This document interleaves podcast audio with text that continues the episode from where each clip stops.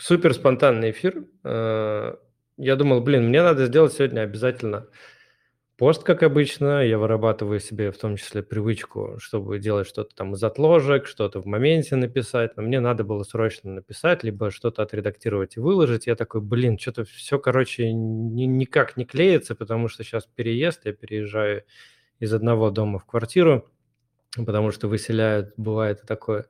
Я думаю, да, я спонтанно проведу эфир, и это будет легче, чем написать длинный пост какой-то. И потом думаю, ну все равно в любом случае. А, хоть и есть э, у многих такой страх, что типа отсутствие людей, для которых можно что-либо рассказывать, да, там вести какой-то подкаст, тем более в эфир выходить, что типа кошмар, зачем это делать? Как в целом и посты писать, когда у тебя нету никакой аудитории, что типа это как э, просто в пустоту ты что-то будешь говорить, и, и это типа сильно прокрастинирует. У меня же такого уже нету, я типа понимаю, что вот я сегодня с вами посижу, пообщаюсь, ламповый вечерочек этот проведу, а потом я этот просто преобразую в подкаст. Потому что, ну, подкасты слушают, и у подкастов есть всегда аудитория. Ну и в целом и тексты читают, всегда есть аудитория. Кому-нибудь это будет полезно. Не сегодня, так завтра. Не завтра, так послезавтра. Это типа уже как раз отпечаток в истории будет. В том числе это развивает личный бренд. Когда-нибудь, там, через месяц, через два, через три, через полгода, даже бывает через год и через три года – людей догоняет э, рекомендация, рекомендация послушать подкаст, рекомендация посмотреть видео, если это мы выкладываем в YouTube. И человек к тебе приходит и становится твоим подписчиком, твоим а, активным э, комментатором и в целом адвокатом бренда со временем. Ну, он послушает твой один подкаст, перейдет к другому подкасту, почитает твои тексты, погрузится в твои социальные сети. Это все такая инвестиция реально на будущее. Вот, поэтому, опять же, и вам рекомендую не бояться, ну, мы про это поговорим, и как-то отста- от- отстраиваться от своих страхов и все-таки переходить к действиям, потому что действия, все действия активно, они, все эти страхи давят в никуда, и вообще получается все легко и просто. А кто я? Я думаю, вам можно не рассказывать, расскажу для тех, кто послушает это позже, посмотрит это позже. Супер вкратце. Обо мне можно информацию всю, естественно, найти там, в постах, закрепах, на сайте, везде абсолютно. Но э, начал я там с работы на производстве от обычного работника станка, оператор станка, до постепенно, там, примерно лет за пять я вырос в руководителя производства. И был молодым руководителем на тот момент, что, естественно, было очень-очень нелегко э, ментально. Потом я ушел оттуда во фриланс, потому что и работа надоела, мне просто это все дело наскучило, мне хотелось дальше развиваться. Я ушел во фриланс сначала на дизайн, потом начал цеплять там копирайт, потом начал уходить там в рерайт английского языка на русский язык, и потихонечку, потихонечку там видеомонтаж цеплял, цеплял. Для меня это были интересные хардовые, софтовые скиллы, и все это просто набирался и получал какую-то за это все копеечку. После чего как раз появился таргет, я ушел в таргет с головой, как раз тогда появились социальные сети, вот это вот все и начал потихонечку развивать как клиентов, так, собственно, и себя, начав предпринимательство. Тогда как раз потихонечку вывел а, специалиста, хотел сказать, мастера-парикмахера на самостоятельную работу от салона красоты, открыли студию красоты в Питере, затем мы перелетели в Таиланд, в Таиланде тоже открыли студию красоты. В Таиланде тоже было все достаточно просто, потому что уже были какие-то базовые знания софтов, там, хардов, всего остального, и в целом можно было сделать все, от оформления до ведения социальных сетей, до запуска трафика, и плюс так, на тот момент уже знал английский язык, погружался в всякую документацию, и все это было, ну, типа, легально, все это мы делали очень красиво. А, после чего и в параллели как я откручивал круглые суммы в трафике, как для себя, так и для других. Потом мы вернулись в Россию, оттуда я ушел сначала на, на наемником, скажем так, крупной компании как подрядчик, откручивал им трафик, и затем я подумал, что типа можно ну, нырнуть в большую какую-то команду. Мне нужен был этот опыт. Как раз мы в тот момент открывали студию красоты в Санкт-Петербурге еще одно. И мне не, у меня не было вот этих вот хардовых знаний, как построить команду, как делегировать все нормально. Я делал все сам. И, типа, естественно, на все время не хватало. Вот тогда я ушел как раз в найм э, в крупную техкомпанию, в крупнейшую, я бы сказал, техкомпанию, входящую в топ-30. А, и там я набрался как раз всего этого опыта, о котором недавно писал в посте про то, что найм – это заебись. Действительно, за два года я там каких-то сумасшедших скиллов набрался, которые сейчас применяю и, собственно, строю свою команду. Вот, можно сказать, что я вышел из найма обратно в предпринимательство, и сейчас как раз, э, скажем так, мучу различный э, движ, и в будущем еще планируется, ну, сейчас он уже запускается, этот проект, о котором я не могу пока рассказывать, но он связан с инвестированием, и это будет большой проект. Также я автор двух подкастов. Один – это личный подкаст, гостевой плюс, ну, плюс с гостями подкаст с различными, тоже, в том числе предпринимателями, маркетологами и так далее. Плюс это музыкальный подкаст э, с музыкальными продюсерами. Вот. Ну и автор блога. Теперь с не так уж и давних времен уже теперь я автор блога все это, да, типа, вот, ну, как бы звучит вкратце, все это можно упаковать в 20 лет жизни. Типа, 20 лет жизни, господи, какой я старый. Come on, 20 лет жизни, куда уж больше. И вот кажется, что все в целом давалось достаточно просто, и типа вот я родился вот с микрофоном, с этой кепкой назад, и сразу же начал вести свои подкасты, сразу же начал выходить в эфиры, сразу, сразу же начал вести трансляции. Э, по факту же нет, типа так не происходило. Я об этом расскажу, какие были сложности, насколько я себя перебарывал. Вот, все это время я был в тени, вы, вы, вы это прекрасно наблюдали, читали, э, я был в тени, и, блин, это мой большущий факап, потому что если бы я тот момент, когда начались какие-то движения, ну, не берем там начальный, начальный период времени, когда не было социальных сетей, да, и, и мы вот там писали просто в форумах, да, но с момента, как появились социальные сети, и когда я уже начал вкладывать в развитие предпринимателей, да, когда э, начал сам быть предпринимателем, если бы я в тот момент все это транслировал в параллели, просто рассказывал, что я делаю, банально, просто выделился своими эмоциями, своими факапами, своими проблемами, там, кризисами, всем остальным, то на сегодняшний день эти бы инвестиции принесли бы очень крутые дивиденды. Я думаю, блоги были бы как минимум от 10 тысяч подписчиков, а я думаю, от 100 тысяч подписчиков, потому что период времени огромнейший. Я не говорю, что, возможно, это были бы и миллионы подписчиков. Вот. А, и в целом, ну, нет ничего страшного в транслировании всего этого, потому что, ну, сложные моменты, естественно, были. Были те же самые кризисы в предпринимательстве, это там э, кризис 2014 года, это был кризис ковидный, это текущие кризисы, и об этом стоит рассказывать, потому что мы всегда можем быть полезны кому-либо, кто нас слушает, кто нас читает. И кажется, что типа, да блин, так кому это надо? Да как бы и опыта у меня нету ни в контенте, ни в чем вообще, нафиг оно надо. Но всегда найдется тот человек, который ищет другого человека в поисках этого опыта. И как я уже говорил в самом начале, что это человек может прийти не прямо в моменте, да, вот мы в моменте там ищем через трафик людей, еще как-то. Он может прийти через три месяца, через полгода, через три года. Он найдет ту информацию, которую ты выкладывал, обязательно к тебе придет, обязательно на тебя подпишется, обязательно станет на дистанции твоим адвокатом бренда. Если бы я тогда все это начал, если бы я действительно, ну, скажем так, грубо, я буду сегодня материться периодически, потому что у нас домашняя обстановочка, мы сидим, чилим, общаемся, если бы я тогда не проебланил этот момент, то я бы уже на тот момент, э, на тот момент, на момент год, два, три, пять назад, я уже мог бы оказывать в параллели какие-то платные консультации, заниматься консалтингом бизнеса, помогать ребятам, которые только там начинают развиваться во фрилансе. Все это я мог уже делать. И то есть с этого капала бы какая-то копеечка. И на дистанции, вот развившись в этом всем, мне было бы намного легче принимать какие-то более смелые решения. То есть, когда ты, когда у тебя личный бренд вообще не развит, смелые решения достаточно сложно принимать, особенно в какие-то кризисные моменты, да, когда каждый рубль у тебя вообще на счету. Ты не можешь ни налево, ни направо там ничего подумать, куда-либо шагнуть. Ты думаешь, вот у меня вот сейчас вот там есть какие-то небольшие сбережения, их надо сохранить, стабильность, вот это все, и ты не можешь расслабиться ты постоянно находишься в стрессе. А если у тебя развит личный бренд, ты, в принципе, во-первых, получишь поддержку комьюнити, во-вторых, у тебя есть уже какой-то сайт заработок, и ты всегда можешь в любой момент выдохнуть, отдалиться, посмотреть на все сверху и подумать в каком-то дальнейшем плане без лишнего стресса и нервов. Вот. А, есть такая штука, ну, наверное, все, все вы слышали про синдром упущенной выгоды. И я постоянно этот синдром испытывал и испытываю, в принципе, до сих пор. Яркий тому пример это YouTube-блогеры, потому что в YouTube я тоже в свое время пытался развиваться на старте. И сейчас можно посмотреть, да, как, как обычно все смотрят, типа, вот он блогер-миллионник, да, у него там миллионы подписчиков, он зарабатывает миллионы рублей на интеграциях, типа, ого, какой молодец, куда мне уже там в это все нырять, типа, я уже там не в том возрасте и так далее, да кому это надо.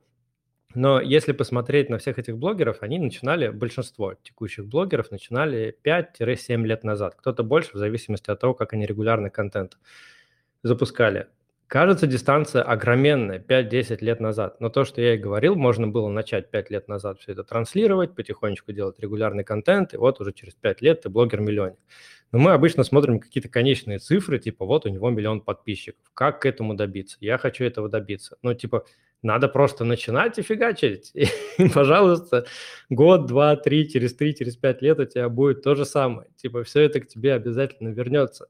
Самое прикольное – это посмотреть на этих ребят, что они выпускали с самого начала. Вот мы же все боимся, да, что-либо начать. Мы боимся там написать какой-то текст, да, потому что нас зашеймят, что мы пишем какую-то херню. Мы боимся снять банально рилс на камеру, да, там выложить его в инсту. Да ладно, рилс, просто сторику записать и сказать, чем ты занимаешься. Типа есть стрём какой-то, да, вот это стрём осуждения. Так вот, блогеров самое прикольное – это посмотреть, что они выпускали в самом начале 5-7 лет назад. Там такой кринж. Это просто, ты вот смотришь и думаешь, господи, я бы это удалил. И у меня такое было, что я типа, я что-то там напубликую, напишу, я потом такой, господи, Алекс, удаляй, это ужасно. Они не удаляли, они просто продолжали делать контент хейта было там и всякого осуждения под их первым виде, видео огромное количество.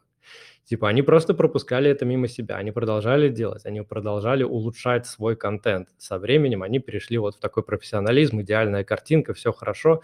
До сих пор получают тонну говна в, ком- в комментах, и с твоим ростом, типа, эта тонна превращается в 2 тонны, в 3, в 5, в 10, но все работает. Как бы вот этот хейт, хоть его кажется, что огромнейшее количество, но тех людей, которые почитают тебя, те люди, которые на тебя подписаны, смотрят тебя, реагируют там позитивно, их намного-намного больше. Просто, типа, наш мозг привык к тому, что, типа, если что-то негативное, то все это конец мира просто. Все, можно закрывать сразу блог. Господи, мне что-то негативное написали.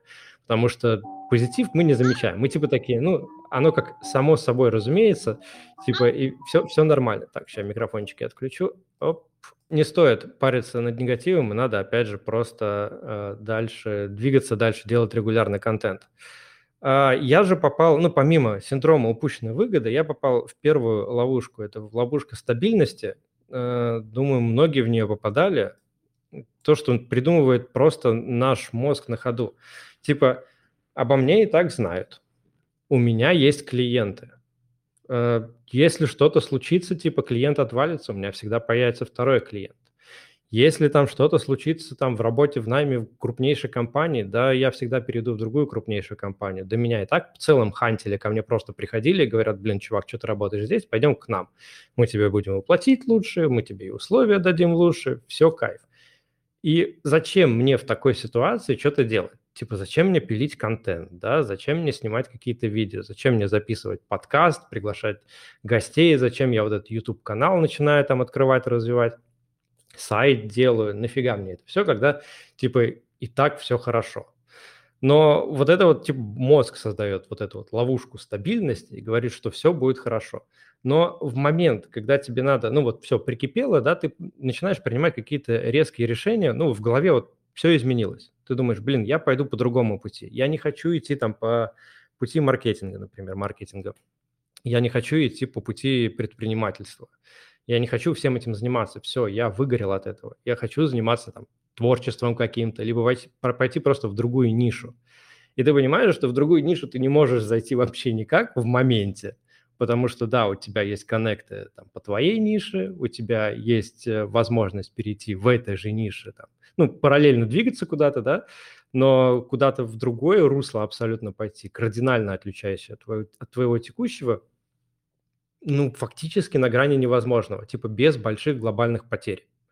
И если бы, опять же, опять же, возвращаясь к тому же самому, если бы, если бы я начинал развивать бренд даже два года назад, даже два года назад, когда я пошел в найм в техкомпанию, то через два года я бы такой, о, все, салам алейкум, я пошел. Типа, ну, меня вообще бы ничего не останавливало. У меня есть развитый личный бренд, я просто пойду заниматься чем-то другим. У меня есть, скажем так, подушка безопасности в виде моего личного бренда.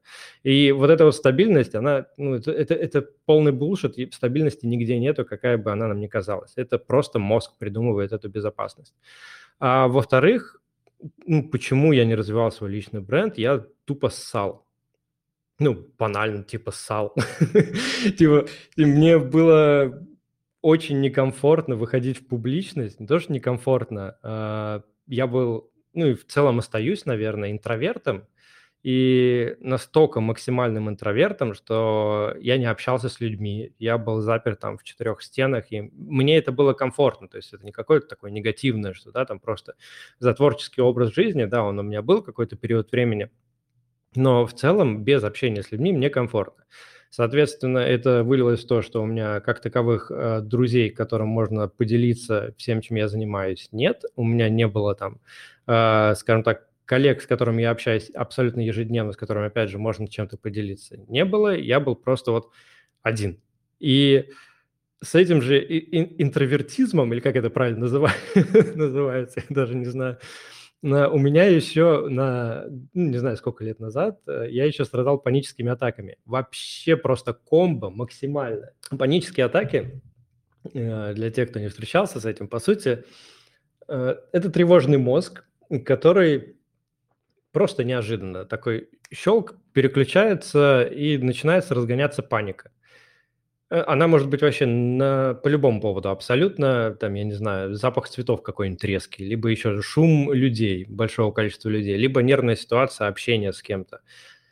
У тебя начинается учащаться сердцебиение, из-за учащенного сердцебиения у тебя начинает учащаться дыхание, из-за учащенного дыхания у тебя начинается переизбыток кислорода, но твой мозг говорит, что это не переизбыток кислорода, это у тебя нет кислорода, и ты задыхаешься.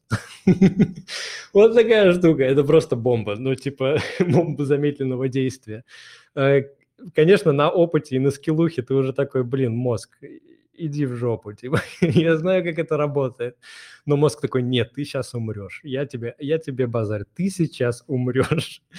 И вот в этом состоянии самое забавное было это пример из жизни, когда я пошел на какую-то бизнесовую встречу э, к SEO какой-то крупной компании, мне надо было обсудить. А, кстати, по-моему, это был хантинг как раз, и мне предложили интересную работу, и я пришел общаться. И я попал в ситуацию, когда это была переговорочная комната, знаете, такие небольшие переговорочные комнаты, типа 2 на 4 метра, такие маленькие, стоит столик, там пару стульев и доска какая-нибудь, на которой можно что-нибудь писать. И меня там девушка посадила, говорит, все, э, посидите, я сейчас вам кофе принесу, и придет как раз э, SEO-компания, вы с ним все обсудите. И дверь закрывается. И я нахожусь в этом закрытом помещении 2 на 4, я еще устал после какого-то там рабочего дня, не суть важно, и я чувствую, у меня начинает сердечко разгоняться. Мне еще кофе принесли, а я еще кофе такой бахнул после третьей кружки в течение дня. У меня еще сильнее начинает разгоняться, меня начинает бросать в пот, у меня потеют ладошки, я думаю, господи, и как я в таком состоянии, я начинаю себя накручивать, да, мозг начинает, точнее, себя накручивать, как я в таком состоянии буду разговаривать с уважаемым человеком, который зарабатывает там миллионы, сотни миллионов и так далее он сейчас придет, а я здесь в, полу, в, пор, в полуобморочном состоянии, весь потевший, или вообще он откроет дверь, а я выбегу. Он в таком состоянии сидел, и мозг говорит, все, типа, чувак, беги, беги, беги, и он все это накручивает, накручивает, накручивает. И, а что видит в этот момент э, владелец бизнеса? Он просто заходит и видит меня типа все, он видит меня такого же, как я обычно, с тем же абсолютно лицом. Ну, может, немножечко усталым и немножечко глаза покрупнее, но видит просто перед собой обычного человека. Все, все, все остальное происходит в моем мозгу.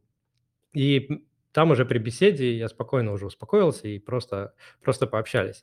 И вот в этом состоянии, ну вот имея весь этот багаж э, негативного бэкграунда, назовем это так, да, типа трусость, трусость перед аудиторией, неуверенность при, перед людьми, э, плюс вот эти вот панические атаки, которые, возможно, появляются, выходить в публичность, ну это просто можно застрелиться. Типа ты такой, нет, я никогда этим заниматься не буду. Мне комфортно одному, мне комфортно без людей. Нахрен эта публичность. Но э, в этот момент, особенно с таким бэкграундом и пониманием того, как это работает, понимаешь, что типа э, мы слишком много думаем. И в целом вот все эти панические атаки и все остальное, это просто из-за того, что мы слишком много думаем. Мы накручиваем себе, накручиваем себе, накручиваем себе, это все растет, растет в геометрической прогрессии, и мы конкретных действий к этому успокоению, назовем так, мы не совершаем, да, дальше уже все. Дальше уже смерть, как говорится. И вот то же самое в контенте, когда мы думаем, выкладывать ли сейчас пост, записывать ли сейчас видео, записывать ли сейчас рилс, мы начинаем сами себя накручивать без перерыва. По крайней мере, я так всегда делал. Я не знаю, как вы, но я думаю, вы с этим тоже сталкивались. Когда думаешь, зачем этот пост писать? А, о чем я напишу? Ну, допустим, у нас даже уже есть контент-план, мы начинаем что-то печатать, печатать, там, печатаем. Такие, господи, как это ужасно звучит. Господи, да кому это надо? Господи, а если придут осуждать? А если кто-то придет захейтит? А если мне там, я не знаю, что напишут, очень страшно. А если меня смеют вообще? Что мне делать? А выкладывать ли этот пост? И ты настолько себя накручиваешь, что типа такой мозг такой говорит, типа, зачем тебе весь этот стресс? Ну, что ты этот стресс испытываешь? Давай выберем самый спокойный и легкий путь. Не будем выкладывать ничего. Ну, типа, нахрен оно надо? Типа, зачем об этом думать? И ты такой, ну, кайф, если мы об этом, об этом не, не будем думать, то как бы вот она и безопасность. Мы просто это от, отменяем весь этот стресс, и все будет хорошо. И это я говорю просто там о постах, о рилсах или о чем что-то, а вот э, трансляцию вести – это вообще кошмар. Но сейчас вот в текущей ситуации, даже когда там а, вас мало, да, сидит, ну, я опять же, как и в самом начале сказал, я пришел сюда чисто поболтать с вами, при этом в, в процессе переезда мне по кайфу вместо поста с вами поболтать. И в целом, когда я какую-то трансляцию организую, то мне без разницы. Ну, уже типа пофигу, окей, мало людей, неважно, как пройдет трансляция, все уйдут, никого не будет, я поговорю сам с собой, выложу это как подкаст. То есть своему, своим, э, аж засвистел, своему же мозгу я говорю, что типа вообще пофигу. Ну, типа, мы все равно от этого получаем профит. То есть есть две победы. Первая победа там, если много людей пришло, и это было ценно кому-то, что-то, какие-то инсайты себе взял. Вторая победа, если даже первая не случилась и никто не пришел, это я выложу в подкасты, которые они мне все равно сгенерят людей. Кайф, кайф, удобненько. Поэтому, чтобы отключить думалку, э, просто супер банально, но просто надо начинать делать, и все. Э, этот же эфир просто я просто начал. У меня не было никакого плана. Я просто на ходу такой, «А, надо эфир. Типа бахну, что будет эфир, все, погнали.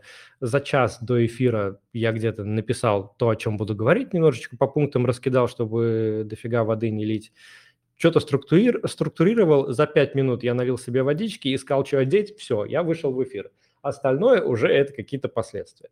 То же самое как бы с постами, совсем надо просто публиковать остальное под последствия. Первые стримы, которые я проводил, они были вообще стрёмные. Типа на первом, на самом первом стриме было, по-моему, два человека, а, и я не знал, что делать. Я путался в словах, я плыл, я иногда тупил, я иногда молчал. То есть это на уровне было какой-то паники, прям, прям кошмар какой-то был. Э, и я тогда, на тот момент, ну, я, я, я сам себе сказал, что это будет регулярно, это будет каждую неделю, независимо от какого количества людей. Тогда как раз это были э, стримы по музыкальному продакшену. Но настолько был большой стрём, что я немножечко прибухивал, честно скажу, чтобы как-то расслабить свою нервную систему. Сказалось это, конечно, негативно. Сейчас я периодически это делаю, естественно, просто for fun, если это какой-то веселый стрим. Но Тогда это было негативно по двум причинам. Первая причина – я мог спороть какую-нибудь херню, ну, типа, чрезмерно расслабиться, хоть там немного выпивал, но из-за нервного состояния, типа, и одной бутылочки пива из серии достаточно, чтобы тебя нормально развезло, когда то на нервиках. Э, мог спороть херню. А во-вторых, типа, из-за того, что я интроверт в целом, да, э, много не общаюсь, у меня есть такая штука, как кто-то кто это назвал эмоциональным похмельем или что-то такое. Я не знаю, как это научно называется, но когда на следующий день после долгого общения с кем-либо ты просто, у тебя рот закрыт, ты не можешь ни слова сказать, ты испытываешь какую-то просто дофаминовую яму, тебе очень тяжело. И тут сразу два вместе складываются, особенно если ты прибухнул, плюс это дофаминовая яма, добрый день, депрессивное состояние на следующий день. Поэтому я эту практику убрал, опять же, повторюсь, только если какое-то веселое настроение и чисто для веселого настроения, но никак не для расслабления. Поэтому контент я делаю только в трезвом состоянии. Возможно, когда-нибудь это изменится, не знаю, кто его знает, не будем говорить наперед. И какие у меня страхи были, э, которые я вот как раз поборол э, со временем. Первый страх, самый большой, это страх осуждения за внешность. Это прям был огромнейший страх. У меня как бы, ну сейчас особо не видно, наверное, но у меня кривая улыбка, она супер кривая, у меня кривые зуб, зубы, э, и меня это очень триггерило, потому что я впервые видел себя, как я транслируюсь на камере, у нас там как раз OBS стоял параллельно на втором экране, я смотрел на себя, типа, как я выгляжу, я такой, господи, э, не дай бог улыбнусь там во все зубы вот так, да? Не дай бог это кто-то заметит, не дай бог обсмеют, я просто поплыву, это будет кошмар. Плюс я на тот момент, естественно, ненавидел свой голос. Я думаю, у вас такое тоже случается, когда если записываешь свой голос, а потом слушаешь его и такой думаешь, пиздец. Типа, вообще, кто это говорит? Это вообще ртом говорилось или вообще что это такое? Типа, какого хрена? Э, типа, мне с голосом явно не повезло. И я также думал в самом начале, меня голос мой просто максимально бесил, я не мог смотреть на те стримы, которые записываюсь, в записи, когда смотрю стрим, либо, опять же, слушаю там подкаст музыкальный, я такой, не, нахрен, это все, это, у этого никогда не будет будущего. Э, я этого очень боялся. Плюс э, у меня здоровые залысины, которые я люблю уже в текущее время показывать. И я, естественно, очень стремался этого, типа, как я выгляжу, опять же, что меня обсмеют. Э, как, как все это легко вылечилось, вообще весь этот страх прошел, я словил это осуждение.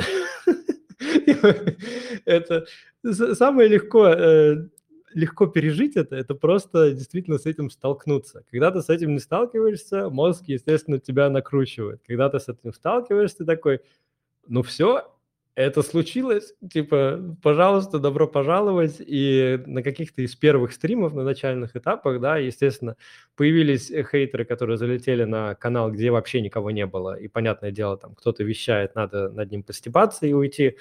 Я получил осуждение э, за зубы, за мою улыбку.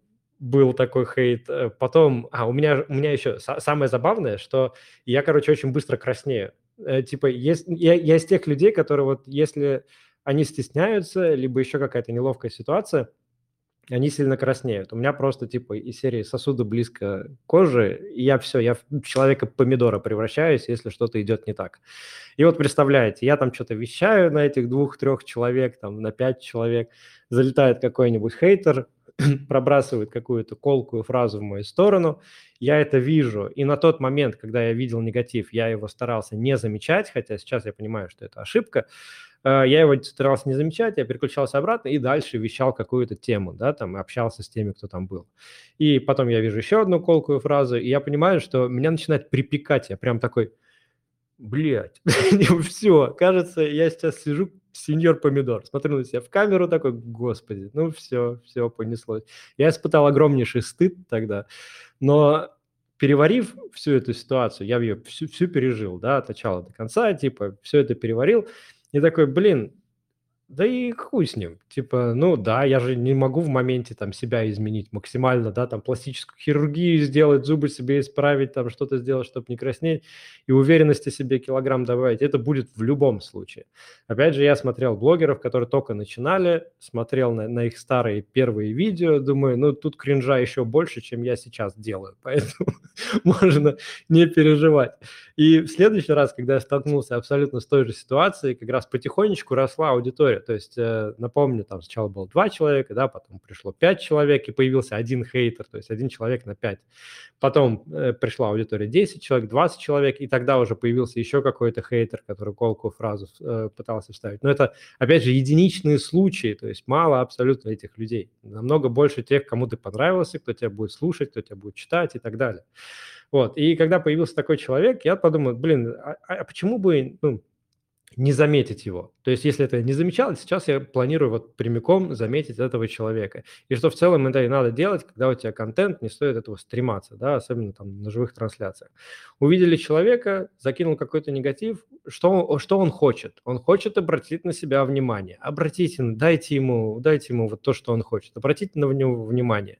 Можете э, обезоружить его, сказав просто, что да, ты прав, чувак. Да, так оно и есть. Типа, все, что ты говоришь в твоем мире, действительно, оно так и есть. Я верю в это. Типа, окей, все. Типа, ну, человек может пытаться еще что-то, но он устанет рано или поздно, а если он совсем неадекват, ну просто баньте его.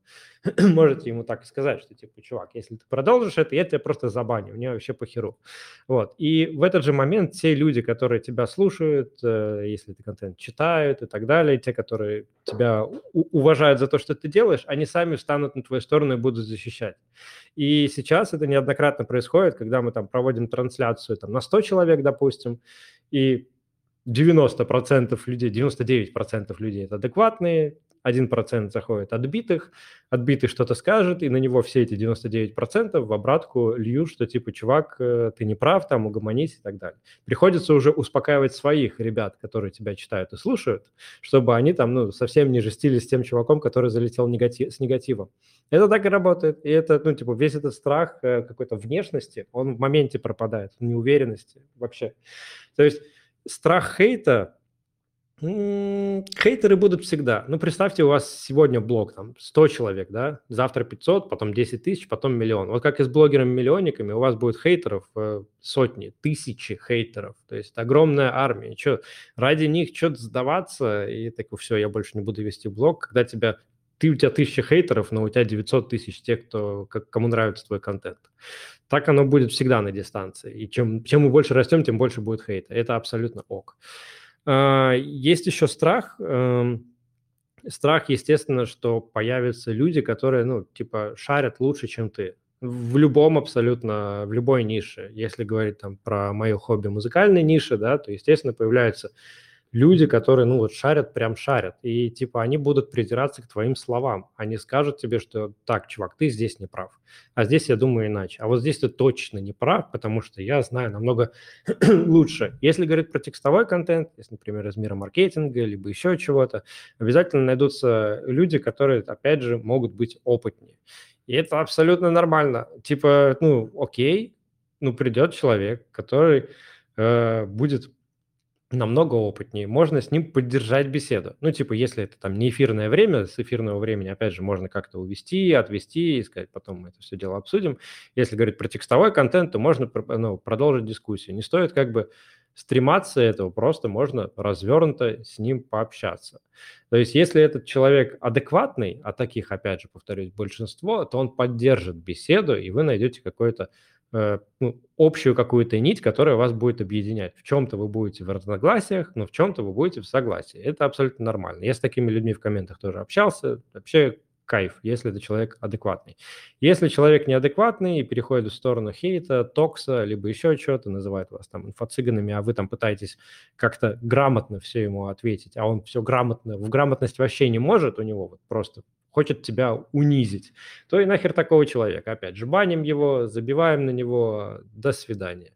Все просто. Пусть он там дальше хейтит в своем блоге, пусть он там переживает на свою аудиторию, пусть его аудитория его поддерживает, срать. Типа мы делаем это в первую очередь для себя, во вторую, во вторую очередь для тех, кто ну, кому мы несем эту ценность и кому эта ценность действительно важна, все, остальных людей не должно быть вообще. Ну, Зачем они нам? В, в этом мире миллионы людей, в одной только стране миллионы людей. Э, не нравится ему, понравится другим 10 миллионам человек. Все. А, и относительно того, что есть кто-то опытнее, есть также менее опытные, чем мы. Это сто процентов. Э, типа, я для вас в чем-то опытнее, да, и там, как бы это ни звучало, у вас, например, есть чему у меня поучиться, да, поэтому кто-то приходит ко мне на наставничество, кто-то приходит ко мне на консалтинг, это, это нормально, это кайф. И в том числе у вас есть то, чему стоит мне поучиться, сто процентов, у вас есть такое. И тем более у огромнейшего количества людей есть то, чему они хотят у вас поучиться, есть то, чему, ну, какой опыт они хотят. Я не говорю про практико применимые знания, какие-то хардскиллы и так далее, я говорю в целом про ваш опыт в жизни. И многие люди ищут этот опыт жизни и находят вас себя. Э, можно вообще к любой нише, но я не буду сейчас на этом как-то останавливаться и развивать эту тему. В любом случае, даже, ну вот, бан, ладно, банальный пример. Э, я встречался с группой людей, фокус-группа, по-моему, какая-то была, не помню. не суть важно. И часть из этих людей не знали того, что мне казалось абсолютно банальщиной. Типа, как запустить Photoshop, ну, типа, из серии, самое простое, да, там, например, как, как, как запустить э, Photoshop или как, как там сделать картинку в каком-нибудь простом редакторе. Ты думаешь, господи, ну это же так просто, ну, типа, ну, загугли, ну, типа, это две-три кнопки нажать, да, все это, это легко и банально, да, но чем больше ты контактируешься с большим количеством людей, тем ты больше понимаешь, что огромное количество людей не знает каких-то вещей, которые тебе кажутся банальными это нормально. Поэтому ты можешь делиться любым опытом, который у тебя есть, жизненный, хардскилловый, софтскилловый, по-любому найдутся те, для кого этот опыт будет ценен. Поэтому тут можно себя похвалить в том, что у тебя есть этот опыт, и ты можешь им поделиться. Вот. Э, так что опытных ребят тоже не стоит бояться. Они всегда будут. Вот. Не парьтесь на, на этот счет. И я это в свое время пережил, вообще тоже не парюсь. Конечно, естественно, ну, типа, если ко мне в комментарии кто-то залетит и начнет там э, своим мозгом блестеть, да, изначально, если я испытаю, возможно, какой-то стресс, ну, возможно. Но, опять же, надо будет перейти сразу же к действиям, но никак себя не накручивать. А, еще один пример. Э, возможно, кого-то может он выбить вообще из колеи. Есть один инфопродюсер, его опубликовали в канале, где в основном собирается различный хейт. Ну, прямо типа хейт про инфо-цыганов, про всего и так далее. И в этом канале большая аудитория очень, очень немалая аудитория абсолютно лояльных э, к этому каналу, к владельцу этому каналу людей. И его туда опубликовали, написав, что он там типа очень жесткий инфо-цыган, и вообще таких мразей на рынке не должно быть. Короче, вылили оплот говна на него, э, необоснованный, ну, в какой-то степени, там, может, частично, да, как-то э, есть долька правды, но остальное это просто токс и хейт. И это было вылито на большую аудиторию. То есть человек, э, который бы относился к этому очень больно, ну, например, кто-то из вас, да, выложил какой-то пост, его репостят в группу, там, с тысячной аудиторией, там, ну, с несколько тысячной аудиторией, и просто льют на вас, что вы написали какую-то херню, допустим. И человек, который не подготовлен к этому, он просто такой, ну, ну, пиздец, короче, меня раздавили, меня унизили, меня, меня унизили публично, да, это, это типа жестко психологически, ментально это может ударить, но к этому стоит относиться позитивно, как и этот чувак. А, во-первых, он никак не среагировал на это. Он даже не пытался в комментах что-то там отстоять, какую-то свою честь. То есть, если это какой-то toxic hate, то в целом там можно не отстаивать свою честь. Да? Если какая-то конкретика и хочется по этой конкретике пройтись, то, пожалуйста, можно попытаться отстоять это дело. А, он просто забил болт, и с этой аудиторией в несколько тысяч человек к нему пришли люди просто люди подписаны на блог хейта, они увидели про этого человека хейт, они перешли к нему и подписались на него. Немалое количество людей. Просто они были не очень согласны с позицией автора этого хейт-блога, перешли к человеку, увидели, чем он занимается, почитали про его бэкграунд и про все остальное и стали его адвокатами бренда. Офигенно работает. То есть, э, ну, я с таким тоже сталкивался, опять же, в музыкальной сфере, когда там кто-то лил хейт, публиковал в каких-то каналах про этот хейт, и в итоге оттуда люди переходили и становились в том числе адвокатами бренда. Это кайфово работает, и к этому, мне кажется, стоит также э, легко от, относиться. Э, в целом, вот страх еще один – это страх превратиться в инфо-цыгана. Почему-то у многих этот страх ассоциирует, ну, точнее, у многих есть страх публичности, типа публичность равно инфо-цыганство. А, по факту же это не так, если мы даже говорим о монетизации собственных знаний, да, нам продавать это вообще для большинства, типа, что продавать, я лучше это все сделаю бесплатно, да, потому что я же, ну, благотворительный фонд там имени Алекса Мой, я буду все это делать бесплатно, да, а, зачем продавать? Но на примере даже не себя как а, представителя этих, этих и инфопродуктов, назовем это так, а на примере хобби, опять же, музыкального образования, казалось бы, это просто комьюнити, да, комьюнити те, кто пишет музыку. Ну, какие тут могут быть продажи? Типа музыкальные продюсеры, те, которые занимаются именно электронной музыкой, они как бы не при деньгах, назовем это так. Зачем им что-то продавать? Типа, как это вообще? Вот, и мы какое-то время вообще ничего не продавали, э, жили исключительно на донатах со стримов, и только после этого мы поняли, что э, и там могут быть деньги, хоть и небольшие. Сейчас объясню. Смотрите, когда ты делаешь контент, и у тебя есть люди, которые тебя читают, смотрят и так далее, это, ну, это количество растет, это почитатели твоего авторства, назовем это так, чтобы, ну, могу затупить сейчас, придумать слово и затупить.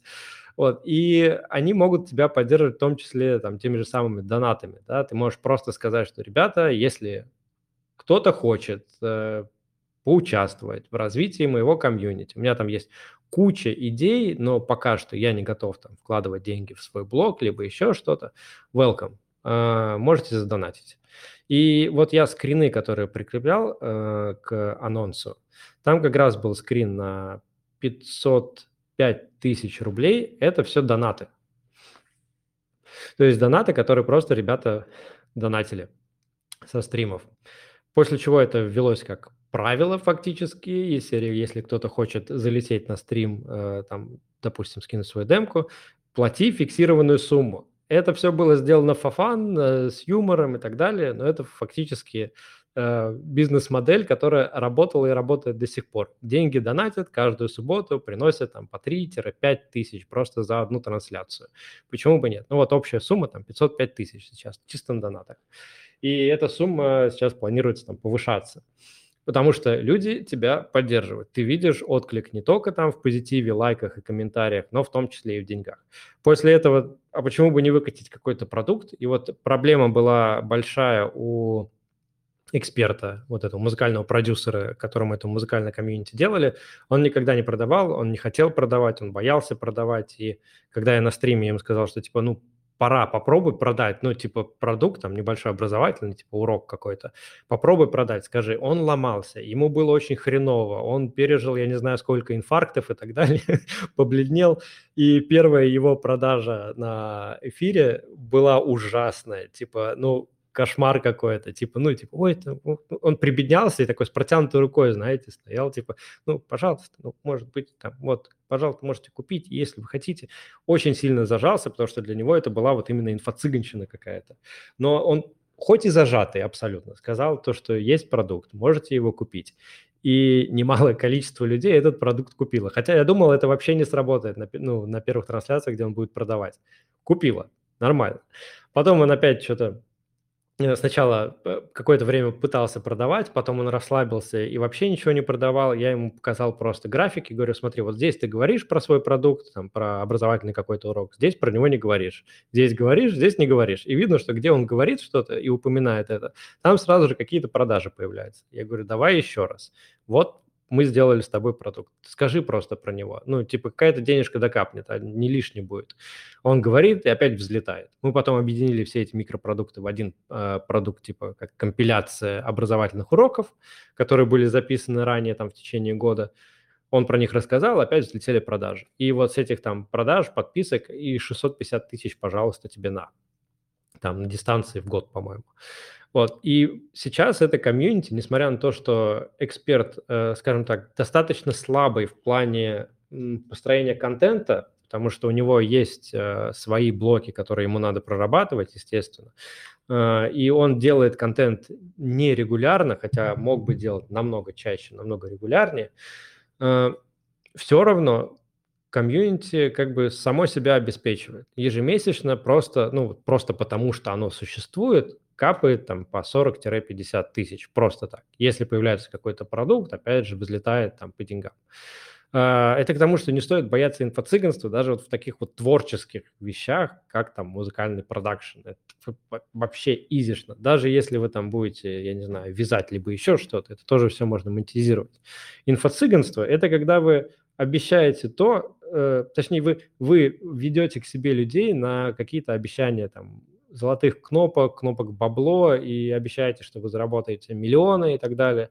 Приводите в пример, что ваши ученики заработали миллионы, но при этом там у вас был поток до этого, допустим, человек 100, и из этих 100 человек заработало несколько человек миллионы, хорошо, вы про них сказали, ну, скажите и про остальных. У кого не получилось, почему не получилось, в чем причина, как бы это честно, это экологично. А инфо-цыганство – это когда не говорится вообще про негативные кейсы, не говорится про то, что не получилось, говорится только про то, что получилось. Типа, наши ученики заработали миллионы. Вот, это инфо-цыганство. Но вы же не планируете этим заниматься. Мы здесь все за экологичность, поэтому не ассоциируйте себя с инфо-цыганством. Если, конечно, вы хотите пойти в инфо-цыганство, пожалуйста, типа можете ассоциировать себя с ним. У каждого свой путь. Вот.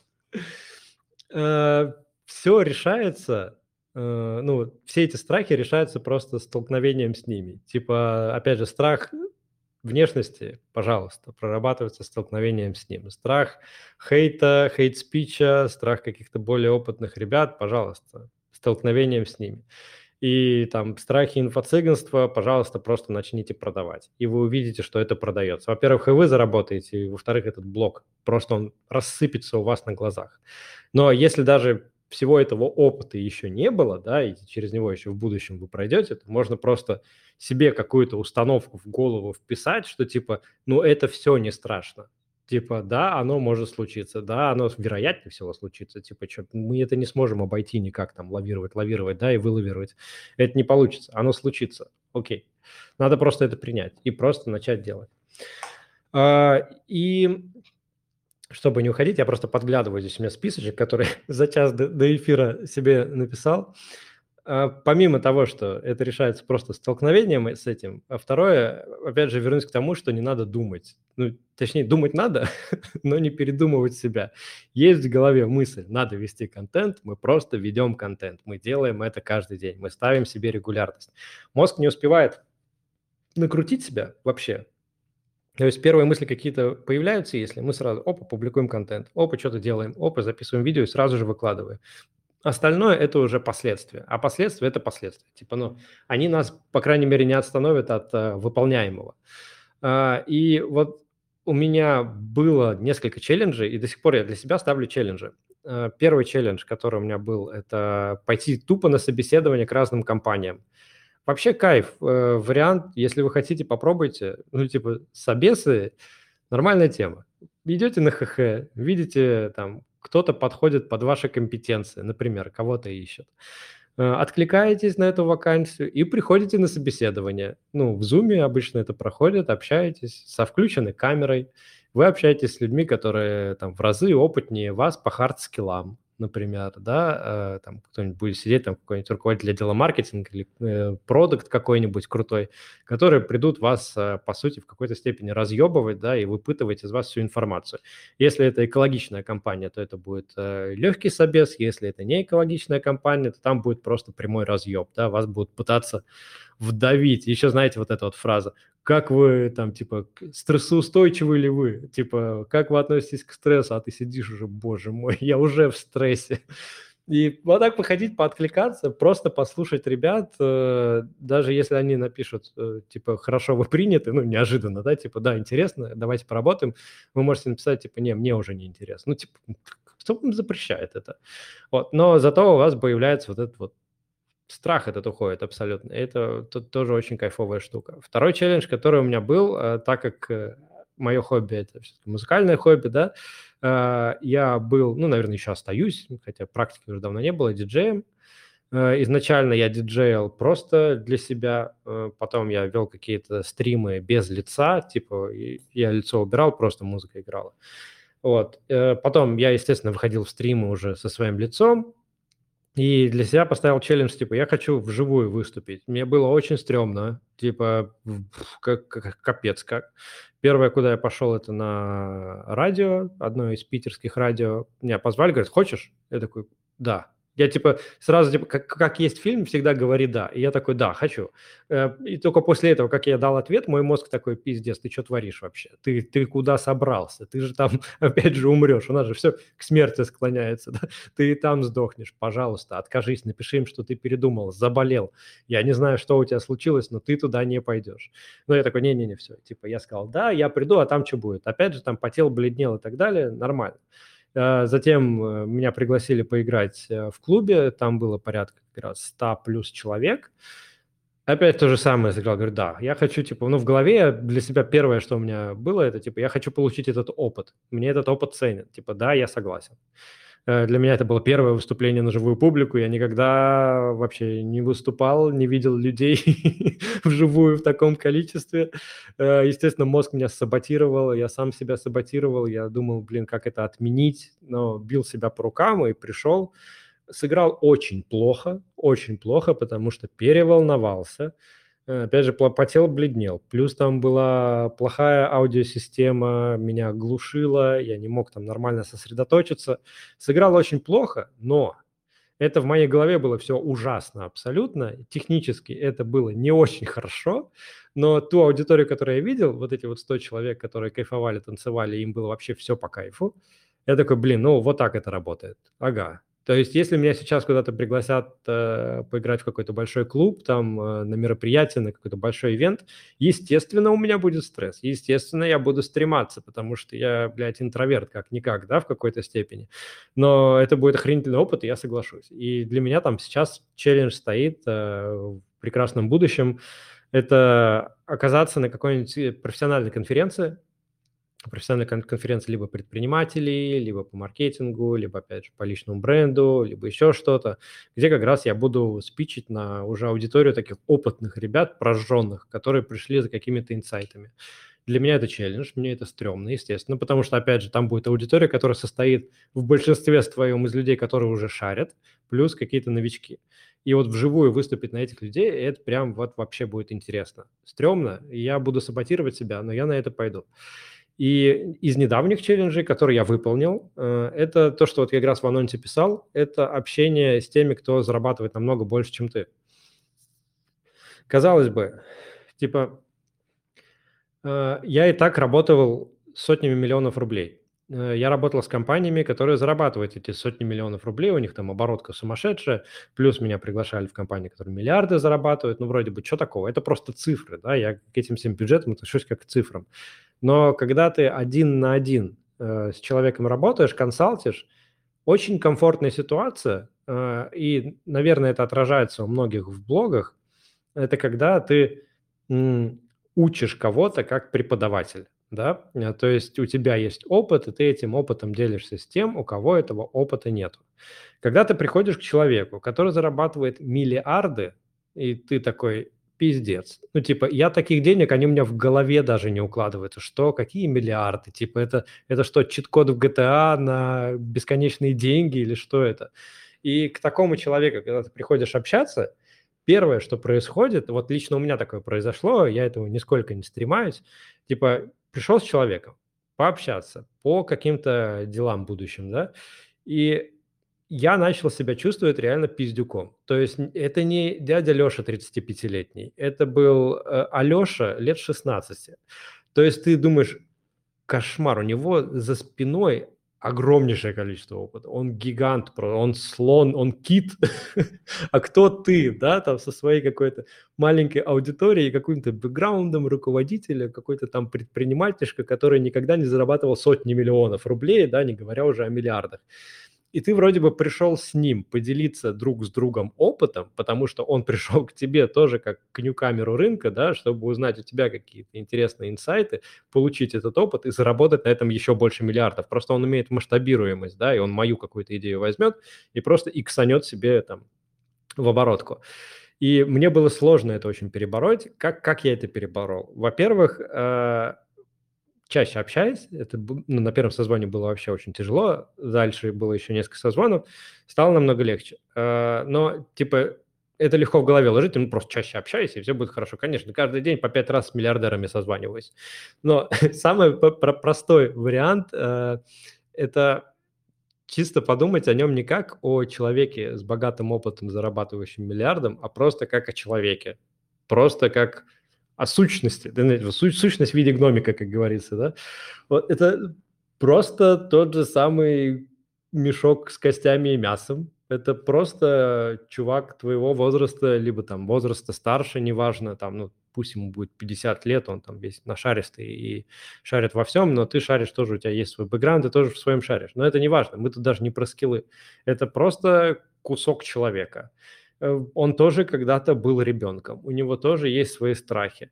Ты смотришь на него и просто рисуешь картину, что да, у него могут быть там а, какие-то ситуации в семье в том числе. Он может ходить регулярно, регулярно к психотерапевту, потому что он видит каждый день супер большие деньги, им надо с, эти, с этими деньгами что-то делать, как-то их крутить, вертеть.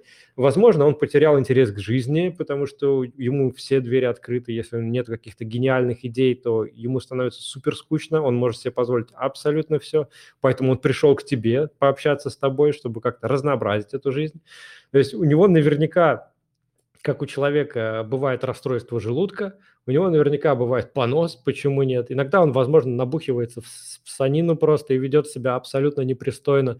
И, возможно, он там, почему невозможно, вероятнее всего, он рукоблудствует иногда, да, там, не знаю, сколько раз в день. То есть вот такие вещи кажутся абсолютно тупыми, да, типа, come on, ты общаешься с, с охуенно опытным чуваком, типа, как, какие рукоблудства, какие походы к психотерапевту. Но когда ты вот это вот все, весь его бэкграунд просто вот так отодвигаешь, и перед собой ставишь просто человека, неважно какого, да, он такой же человек, как дворник на улице, по сути, да, такой же человек, как ты, он такой же человек, как миллионы людей на этой планете.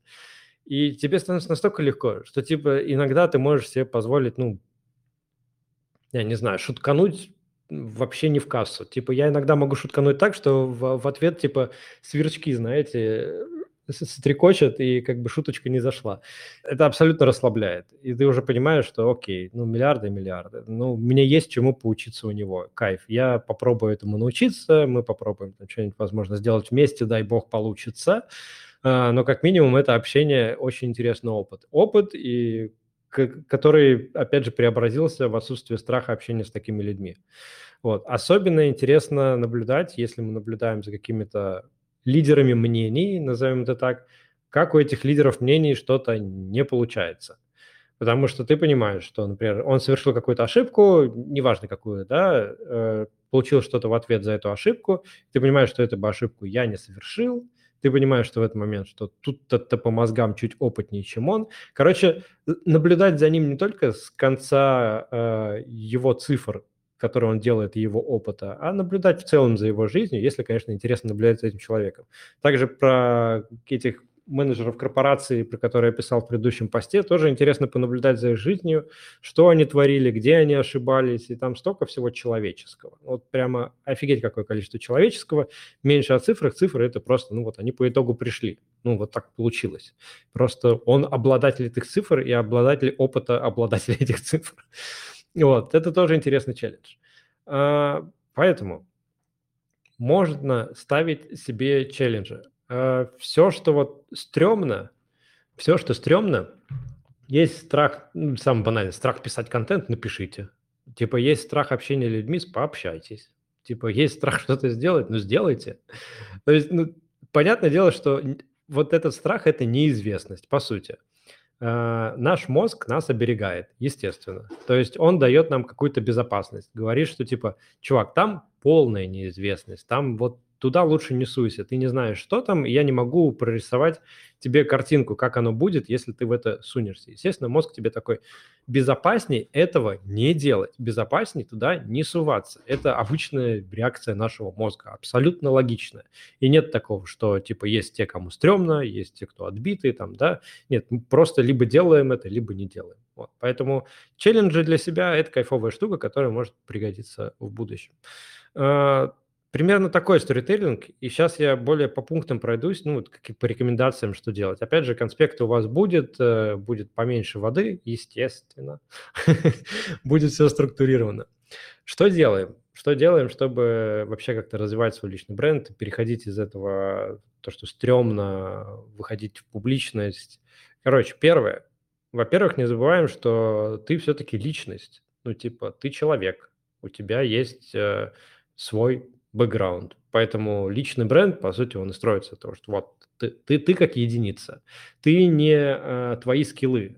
То есть э, э мы, мы можем видеть обезличенные блоги, да, какие-то, там, я не знаю, про любую из ниш, где мы просто не видим человека. Он там рассказывает там инструменты, еще что-то, и вот только про это пилит, там, про выгоду, как это все сделать, но человека в этом нету, и это не личный бренд, это можно просто забыть, назвать канал инструментами, там, инструменты маркетинга, да, и вот туда все вот пилить, либо там инструменты еще в какой-либо нише, это без личности. Личный бренд – это про личность, поэтому можно вот как, э, я не знаю, домашку, либо еще как-то возьмите себя, вот, как лично, и начинайте писать все абсолютно про себя, что вы, кто вы, ваш бэкграунд, просто, ну, себе это все пишите и выписывайте абсолютно все пункты, что за вашу жизнь произошло. Я не поверю никогда, что за вашу жизнь ничего не происходило. Вы не родились такими, как вы, вы сейчас, типа, такого не происходит. Не бывает, что человек рождается в 30, в 35 и старше лет, ну, и младше, если кто-то младше.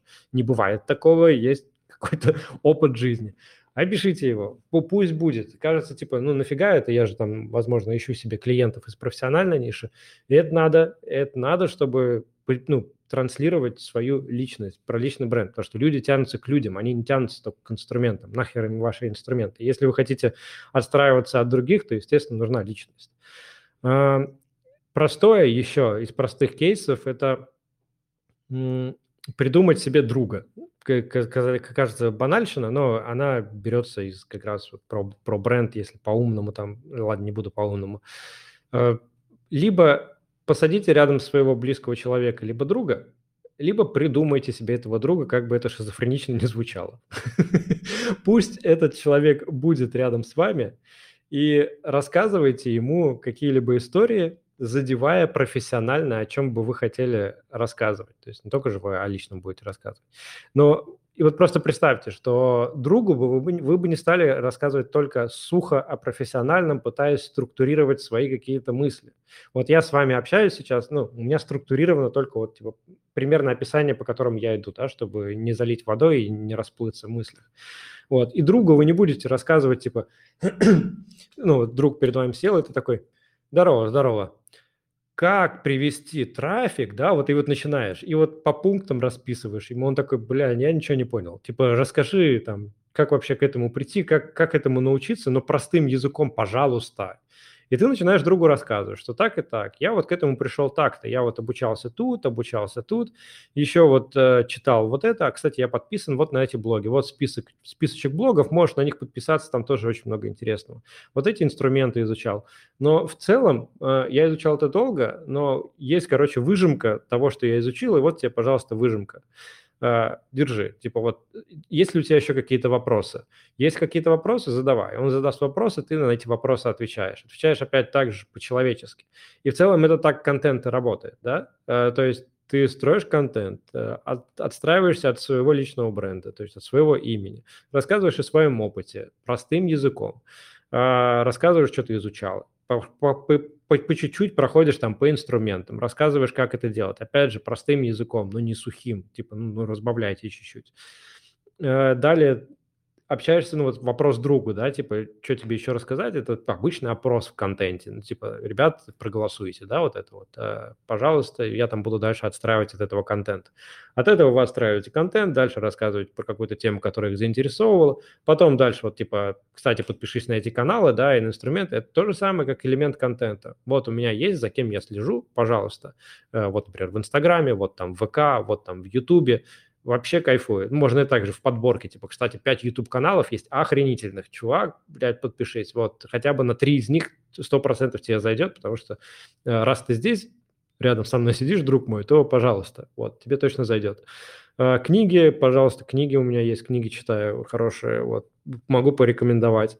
Э, кстати, могу тебя научить этому. Вот, то есть, ну, здесь уже вот потихонечку через контент, да, там мы переходим к монетизации, могу тебя этому научить. Типа я потратил на это там 10 лет, там 5 лет, неважно, 2 года. Э, давай я научу в течение месяца. В течение месяца я тебе расскажу вообще весь сок, который есть, просто по полочкам тебе разложу. Вот, а если хочешь, ну, типа, могу тебе так знания дать, я могу тебя в целом сориентировать, и мы вместе с тобой поработаем там 2-3 месяца. Э, я тебе сделаю таким же, как я. Ну, просто я тебе буду давать те знания. Я, я получал те знания 10 лет, допустим, да, и как бы зачем тебе все эти 10 лет переживать, потому что какие-то годы я просто хуячил и с этого ничего умного не получил. А я тебе просто дам вот то, что я наработал, и все. Два-три месяца ты станешь таким же, как я. Но вот это уже продажа, хотя ты вроде как бы общаешься с другом. Поэтому либо э, посадить рядом кого-нибудь из близких, особенно это кекно будет, э, там с мужем, женой сидишь. А, во, самое забавное, у кого есть дети, с ребенком вообще залетит на ура, потому что ребенок вообще не шарит за вас, ну, за вашу профессиональную нишу. Типа объясните свою профессиональную нишу, нишу ребенку, чтобы он понял. Офигительный инструмент, и типа вот как он поймет, так вы сможете обращаться к, там, к холодной аудитории, которая в этом не шарит, но вы хотите там взять эту аудиторию, привести свой блог и монетизировать в дальнейшем. Вот. Объясните другу, либо придумайте этого друга, своего героя, которому вы будете это все рассказывать. Также и вот э, это, ну вот лечится, когда у вас никого, лечится, лечится, когда у вас никого нет в блоге, тем более, если вы там трансляцию создали, никто не пришел на трансляцию, вы сидите один, вы сидите не один вы сидите, вы и ваша шизофрения, как говорится, да? вы сидите со своим другом, и вы рассказываете это другу, а потом это все можете забрать, посмотреть, как все получилось, разрезать на кусочки, вот, например, вот то, что мы сегодня там полтора часа, да, поговорим с вами, вот почти э, час 15 мы уже поговорили, я это разрежу в том числе на кусочки, и будет из этого контент, что про что-то расскажу более развернуто, например, да, текстом. Вот, опять же, в подкаст что-то уйдет. А так я рассказываю вам как э, своему другу. Вначале, конечно, ну, типа, стоит раз, разговориться, всегда вот это э, начало, он все равно немножечко стрессовое. Ну, для меня до сих пор. Вот. Дальше уже абсолютно наизично идет. Придумайте друга. Это хорошее задание. Далее, а, расписывайте темы на ходу. Есть болячка у многих, то, что они не знают, о чем писать. А, во-первых, ну, как я и говорю, друг поможет, э, даже вымышленный. А во-вторых, э, погуляйте, подумайте, о чем рассказать. Звучит банально, сейчас объясню. Я это заметил на себе. А, у нас есть, у нас есть, у меня есть наставничество, где внутри ребята как мои бадди, в том числе мы размышляем, в том числе там, про, по контенту, по всему. И мы так более технически к этому подходили, а я потом просто вышел прогуляться. Я про это, кстати, вроде как пост даже выкладывал. Вышел прогуляться, такой думаю, блин, надо как-то порасписывать, что вообще я буду в контенте писать. Потому что у меня мыслей вообще не было. Ну, вот от слова ноль просто не было никаких мыслей. Я начал просто разгонять, типа, ситуация, э, какого-то рабо- рабочего момента, либо, либо предпринимательского, либо жизненного, неважно. И просто записал эту одну тему. Записал эту тему, и потом такой, а что от этой темы может подстроиться еще? То есть не выдумывал новые темы, а от одной темы шел.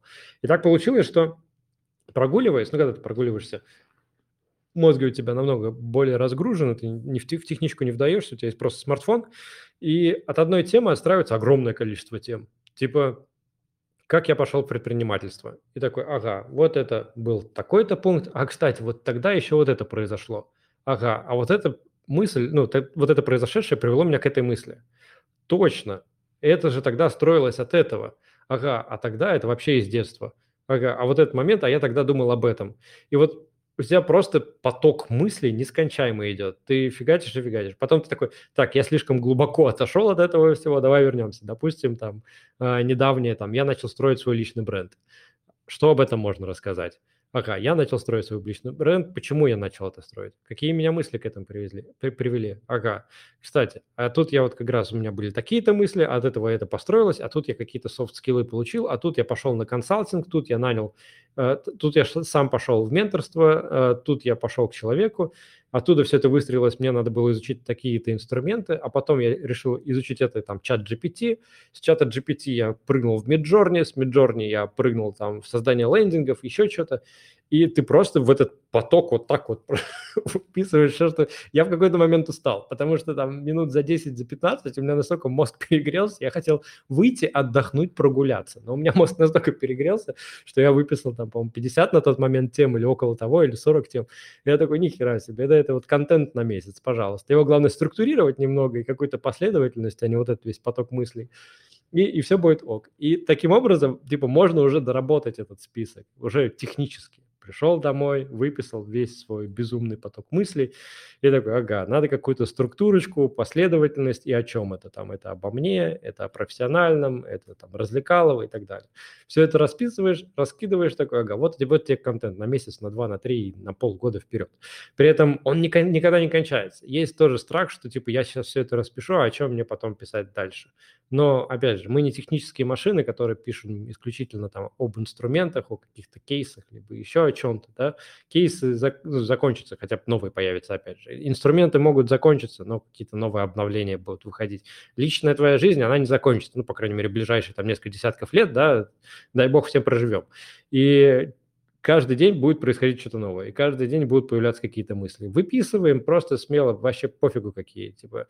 И из каждой мысли можно вынести какую-то полезность для тех, кто тебя читает, кто тебя смотрит и так далее. А, повторюсь, какой-то контент, э, если это не сторисы, хотя сторисы можно также упаковать там а, в кружочки, да, если это рилсы, если это видео на ютубе, текстовой контент, повторюсь, к нему вернуться не сегодня, завтра, через неделю, три месяца, год, три, пять, шесть лет кто-нибудь найдет себя в этом.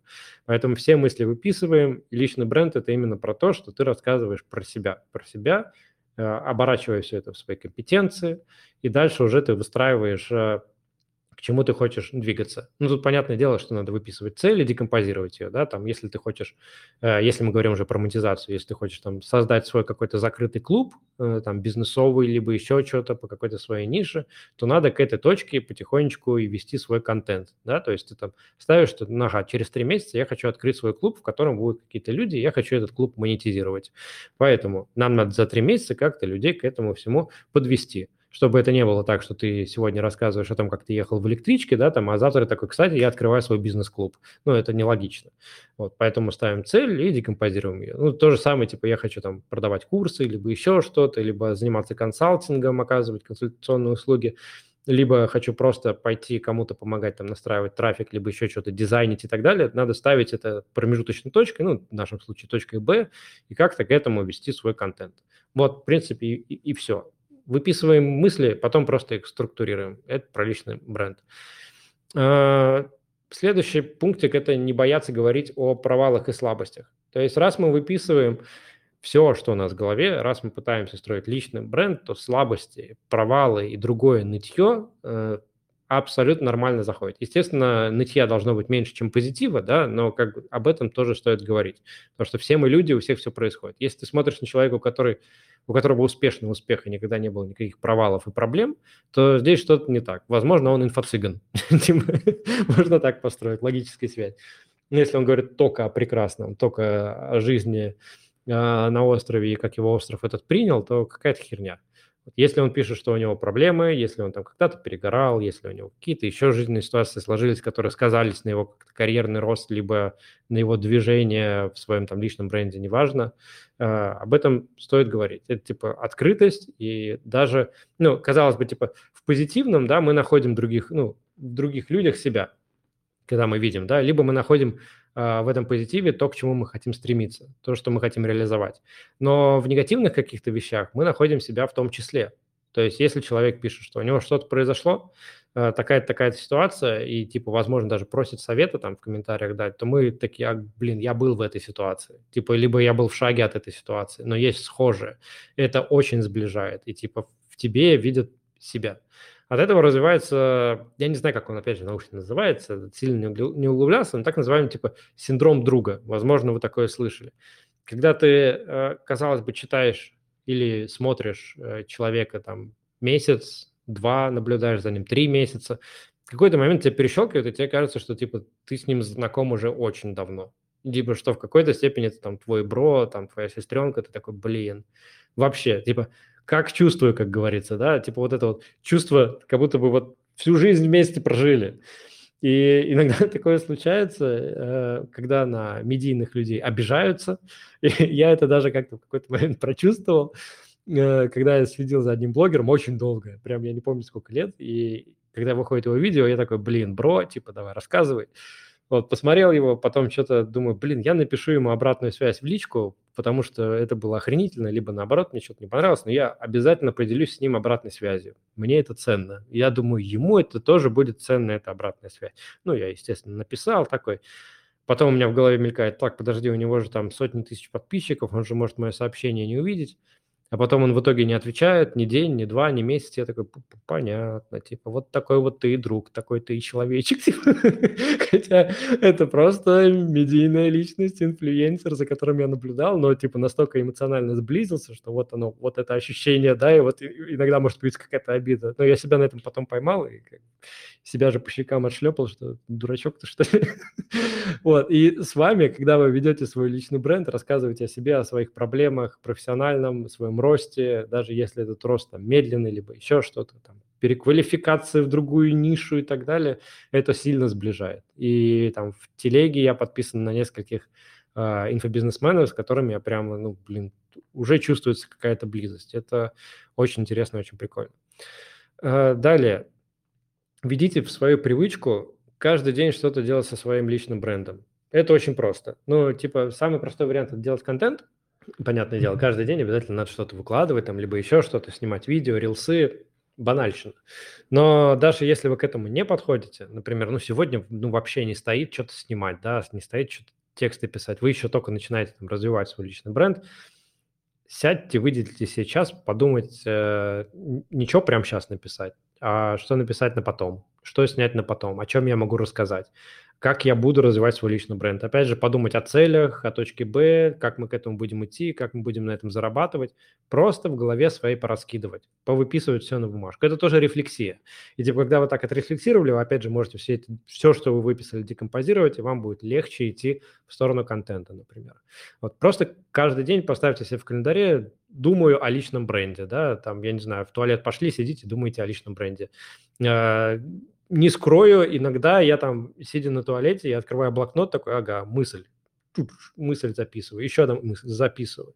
Сейчас, э, так как я в том числе беру различные наставничества, прокачиваю свои какие-то скиллы, которые недостаточно прокачаны, э, я не так давно взял наставничество как раз по личной эффективности, и мы вот сейчас там все структурируем и так далее. Но самое банальное, с чего мы начали, это просто выписывать каждый день все, что мы делаем. Это очень ценный кейс, прямо, ну, все, что делаешь, просто записываешь. Казалось бы, я ничего сегодня за этот день не сделал, потому что не записал. А если записываешь, ты сразу такой, ну, нихера себе, какой я молодец, да, банальные вещи какие-то, да, там, убрался в доме, съездил туда-то, помог там супруге, помог жене, э, мужу, и, там, сходил куда-то с детьми, это все дела, и ты все это. И также все свои мысли, которые просто появляются, свои гениальные мысли, там, какие-то, просто не держи в голове, потому что это очень сильно в дальнейшем прокрастинирует, прям мозг грузится. Выписывай все абсолютно мысли.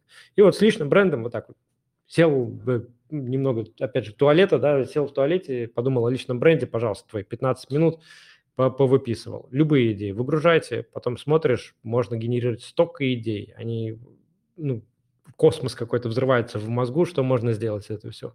Поэтому я, собственно, и очень очень настоятельно сейчас ищу себе ассистента, а, потому что мыслей очень много. И эти мысли привели меня как раз к общению с теми же самыми миллиардерами, инвесторами, со всеми, потому что они уже превращаются во что-то, а рук просто не хватает. И это все родилось из-за того, что я записывал мысли. Записывал мысли, а потом в чат GPT общался по поводу этих мыслей. Чат GPT мой бро, да, пока нет друзей. Дальше. А, Еще есть крутой, крутая штука, как рандом кофе. Не знаю, пользовались ли вы ей. Я в конспект ссылочку закину, а, ну и в коммент сюда закину. Random Coffee – это продукт от Яндекса. Они в свое время развивали это как ну, часть комьюнити. А, инструмент в телеге, где вы ну, заходите в чат-бота, он задает вопросы типа, кто вы, чем вы занимаетесь, там и так далее, а, с кем бы вам интересно было общаться, что вы можете дать этому человеку ну, в общении, там, ну, такие банальные вопросы, знакомства. Все отправляется, и через день-два тебе пишет бот, типа, мы продолжаем наш рандом кофе, э, будешь ли ты участвовать? Нажимаешь «да», и бот через какое-то время тебе присылает. Твой собеседник такой-то человек. А, вот есть такие-то окна времени, например, вам окна он дает, либо просто конкретные... А, не-не-не, не окна дает. Он типа говорит, напишите ему, либо он вам напишет, потому что у него уже есть ваш контакт. То есть автоматом и тебе приходит про этого человека, и тому человеку приходит про тебя. Обычно мне сразу первые писали, потому что я, опять же, ебланил, и первый, первый не писал. Я такой, типа, я не буду первый писать. Э, я не помню, я писал кому-нибудь вообще первый из этого рандом кофе. Не помню, по-моему, нет. Э, обычно писали мне, э, и тут как бы отказаться это либо в игнор, либо еще что-то придумывать, и я соглашался. И, и это очень прокачивает коммуникацию, уверенность в себе, плюс мысли про, ну, если мы говорим про личный бренд, опять же, о чем мы рассказываем людям. И в этом рандом кофе не просто какие-то рандомные люди, э, вообще ничем не занимающийся, тем более вы можете изначально предварительно написать, ой, написать, почитать про этого человека, потому что его профайл приходит. Э, я общался с такими людьми, как э, авиаконструктор, потом, как его, который космический конструктор, как он называется, всякими различными такими штуками. Вот с таким человеком общался, потом общался с ученым, у которого есть свой стартап а, по выращиванию а, всякой различной штуки, э, эко-штуки для космоса, чтобы в космос полетело там выращивать. И вот они проводили тестирование. Потом я общался с женщиной, у которой дофига кошек, и они путешествуют с этими кошками по миру плюс э, с клиническим психотерапевтом, а даже психиатром, плюс с психологом, э, у которого рак, по-моему, да, по-моему, рак кожи или что-то такое, э, плюс с различными, из разных точек мира русскоязычными ребятами – это настолько круто. Типа, во-первых, у тебя расширяются просто границы всего. Прям вот ты, ты узнаешь о мире, что типа, блин, какой же ты маленький человек в этом мире, когда есть вот это, вот это, вот это, вот это. Особенно, когда там встречаешься с людьми, у кого-то какие-то там глобальные проблемы, либо еще что-то, э, связанное с текущими ситуациями. Э, это очень интересно. Во-первых, это твои познания сильно расширяет, э, ты супер погружаешься в это все, и потом ну, прям прикольно у тебя гормоны как бы повышаются, очень интересное ощущение.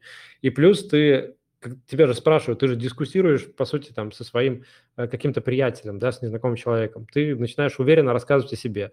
Ты начинаешь себя подлавливать на том, что, типа, тебе было некомфортно о чем говорить про себя. Типа, ты стесняешься об этом говорить, либо еще что-то. Э, подмечивай это, какие-то себе пометочки ставь, либо просто в голове где-то откладывай.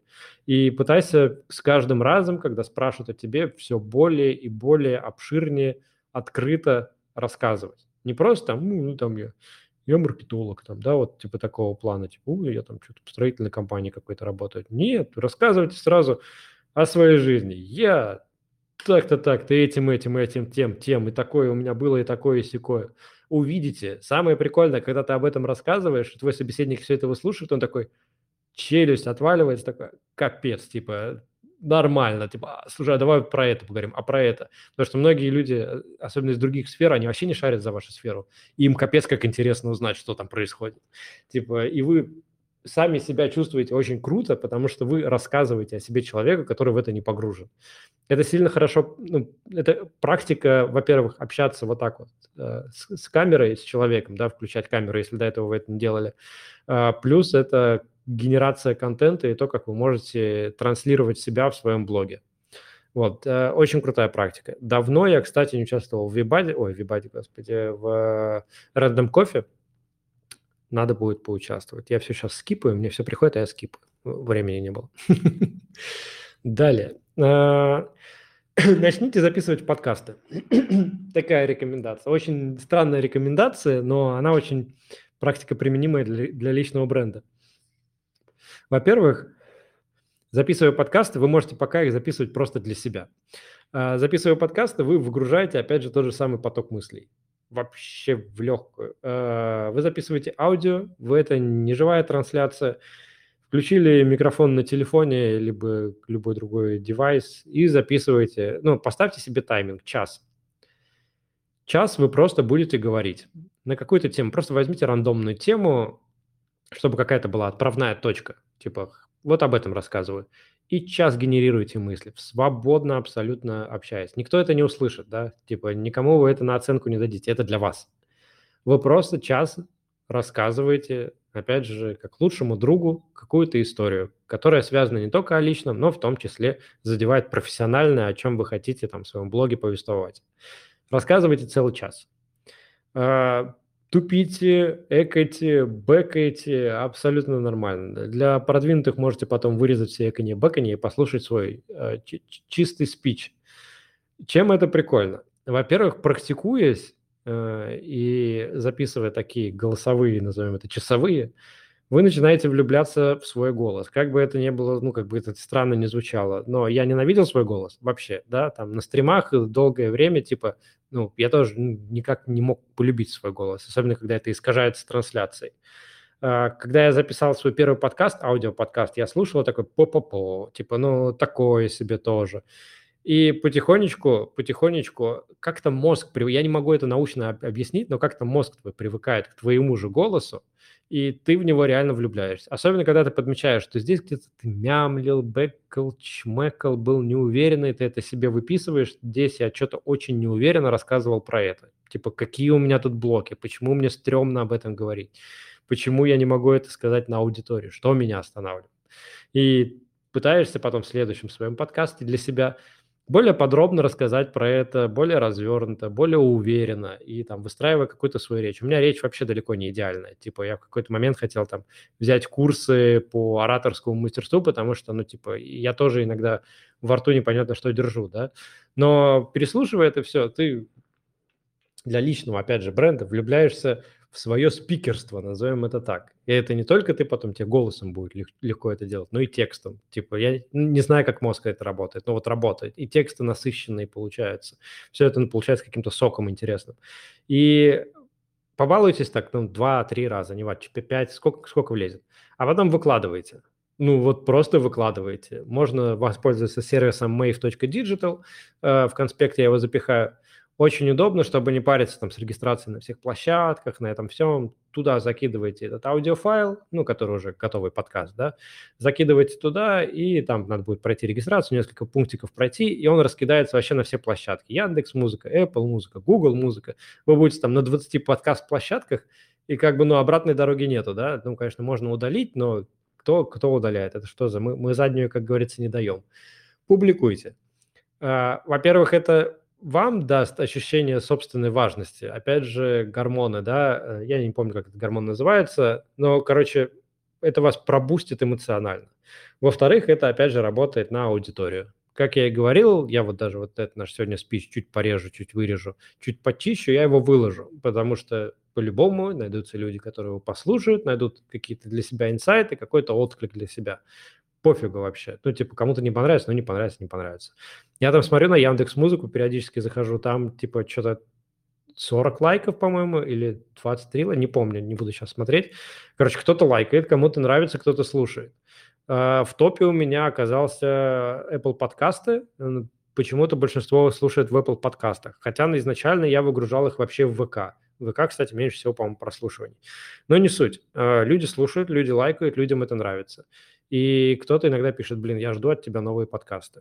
Очень прикольная штука. И самое изишное, то есть вам не надо лицом выходить, да, если есть еще какое-то вот сильное переживание там по поводу лица, всего остального онлайн и так далее, записывайте подкасты, это кайфово.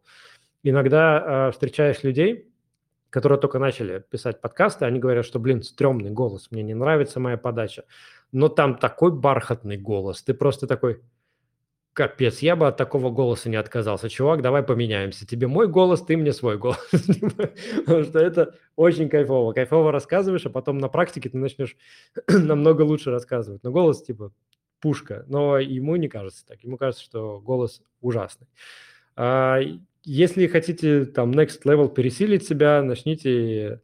Ну, помимо того, что можно, конечно, рилсы выкладывать, да, там на аудиторию э, на аудитории инсты, но заведите YouTube подкаст, YouTube подкаст, либо который, где вы будете на видео говорить, ну, то же самое, тот же подкаст, только вы будете свои мысли, плюс еще видео. Э, тоже хорошая тема. Либо уж, если хотите на максимальный хардкор пойти, это начать вести свой влог. Я планирую это делать. Э, я уже пытался это делать, но забил. И тут либо если начинаешь и опять же идешь в регулярность, либо не начинаешь вообще. Потому что надо себе постоянно задавать э, в голове вопрос, типа, что будет там через год, буду ли я вести через год это, либо не буду. И надо выходить в регулярность и делать это каждый день. Вот я планирую это сделать. Сначала я хотел себе купить технику сначала нормальную, ну вот эти все отговорки, свет нормальный поставить сзади, камеру себе нормальную купить, чтобы это все было лучше. А потом случается переезд. Типа и вся твоя студия, которую ты строишь, она идет нахер.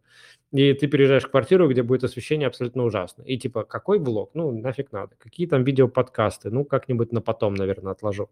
Вот. И либо ты действительно откладываешь, никогда этим не занимаешься, либо просто как начинаешь фигачить и просто спичешь в любое свободное время. Тем более для Ютуба длинные ролики не нужны, если говорить там о личном бренде, да, можно выкладывать э, по 10 минут какие-то свои мысли. Просто в тачке поставил телефон, записал какие-то свои мысли. Все, этого достаточно. Кто-то найдет обязательно в этом отклик. Сто процентов. Ну, вы же не будете там просто э, что-нибудь в краску макать и говорить, смотрите, какой лайфхак, да? Ну, типа, такого контента вы же не будете делать. Про личный бренд – это про себя, про профессионально, и вот про это вы спичите выкладывать на YouTube. Так что тоже подумайте об этом, может, на всякий в бэклог записать, возможно, к этому тоже подойдете. Я почему, собственно, и везде абсолютно сейчас регистрируюсь, если посмотреть по моему, э, по моему блогу, я сейчас пытаюсь быть везде. То есть я недавно в Одноклассники пост выложил. Что? Зачем?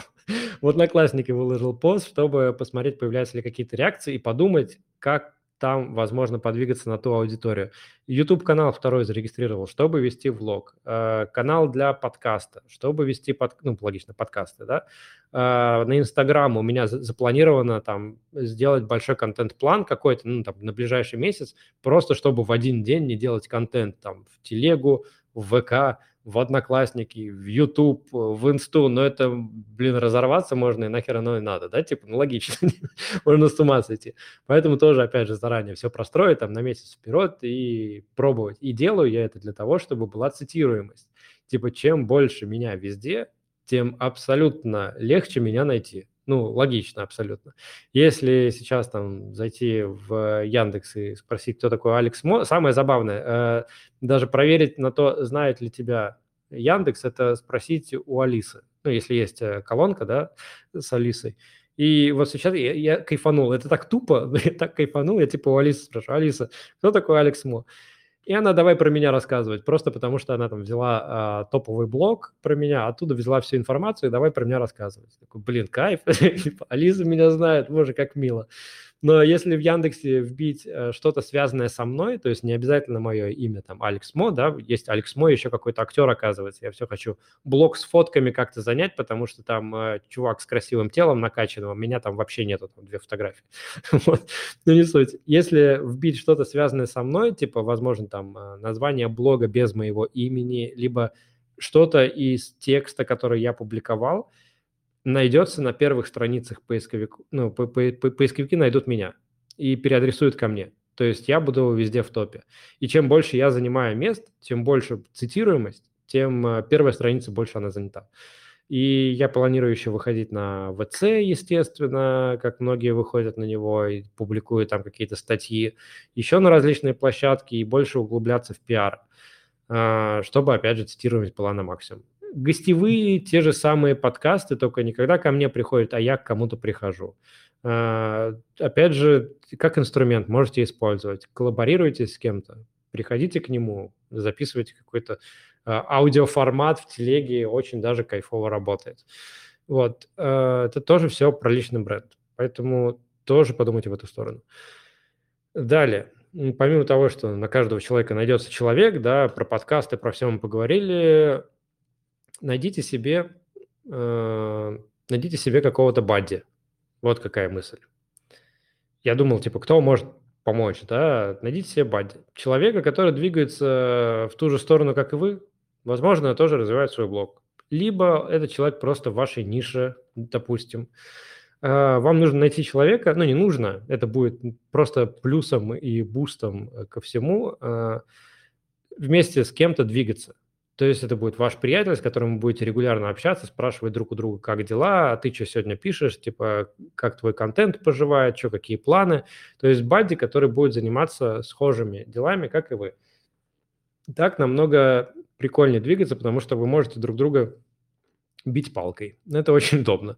Типа, если ваш бадди ничего не делает, вы, естественно, говорите ему, так, блядь, давай, что ты, давай сегодня выкладываем по посту. Если кто-то, из, ну, либо я, либо ты не выложил сегодня пост, давай забьемся. А кто не выкладывает, с того косарь. Банальщина, да, но это работает. И с каким-то таким приятелем двигаться каждый день к своим целям. С таким же приятелем можно обсуждать какие-то дальнейшие планы монетизации контента, там, опять же, тех же открытий клубов, донатов, продажи продуктов, курсов, э, консалтинга, всего остального это будет ваш компаньон, по сути, с которым будете двигаться. И вы там не растите себе никакого конкурента, ничего такого, это абсолютно нормальная история. И именно поэтому люди там а, покупают наставничество, да, именно наставничество, а не консалтинг, потому что наставничество – это ты идешь бок о бок, бок, о бок с человеком, И если ты что-то не делаешь, наставник тебе бьет палкой. Ну, грубо говоря, не экологично, бьет палкой, либо мотивирует тебя это сделать.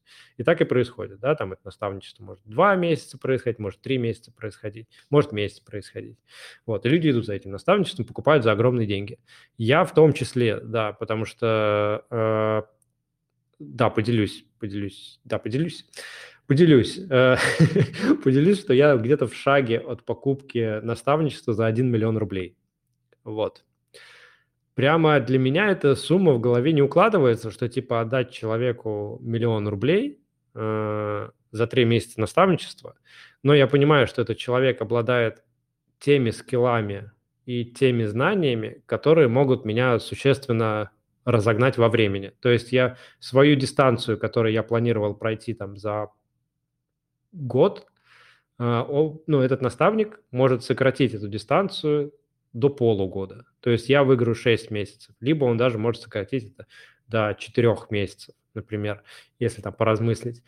А, я покупаю время, по сути. А, какие-то инсайты плюс время. И это очень интересно. То есть я не буду болтаться в проруби по тем вопросам, которые мне сейчас интересны. Меня будут показывать, на, на, наставлять, куда, чего и как. То же самое, как я взял наставничество по личной эффективности, потому что мне это супер необходимо как инструмент. А, я понимаю, что с личной эффективностью я как бы там в своем блоге же я тоже раскрываю это, что я пытался там а, в календарь, я пытался в планирование задач, я пытался в декомпозировании и все остальное, да, потому что у меня же есть э, предпринимательский опыт, я за все это шарю.